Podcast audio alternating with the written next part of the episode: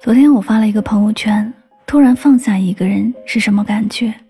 回答的人很多，有人说大概是我还打听你的生活，但却不打扰你的生活。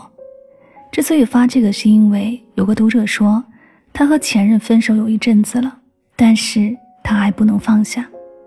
每天夜深人静都会躲在阳台上喝酒，前天喝到一半的时候，没忍住给前任发了条信息。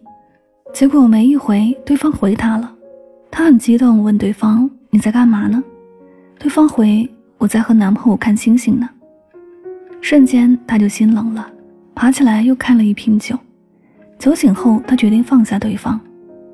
我们大概都有过这样的时光吧，放不下一个人，心心念念都是他，都是他的好。你以为他会偶尔念起你，却不知道对方早就过起了新的生活了。那一刻的放下，大概也是无能为力，不得不放下吧。怎么说呢？挺遗憾的，挺心酸的。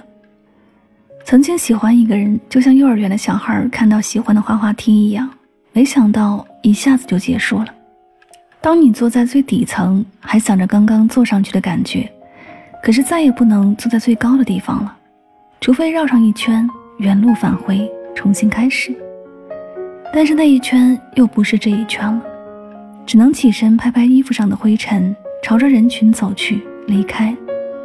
岁月不算很长，你我都真心过，只是走不到最后，得不到一个彼此都想要的结局。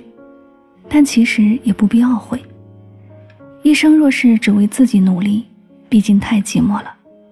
如若有一个你在乎的人，在看，在等，在期待。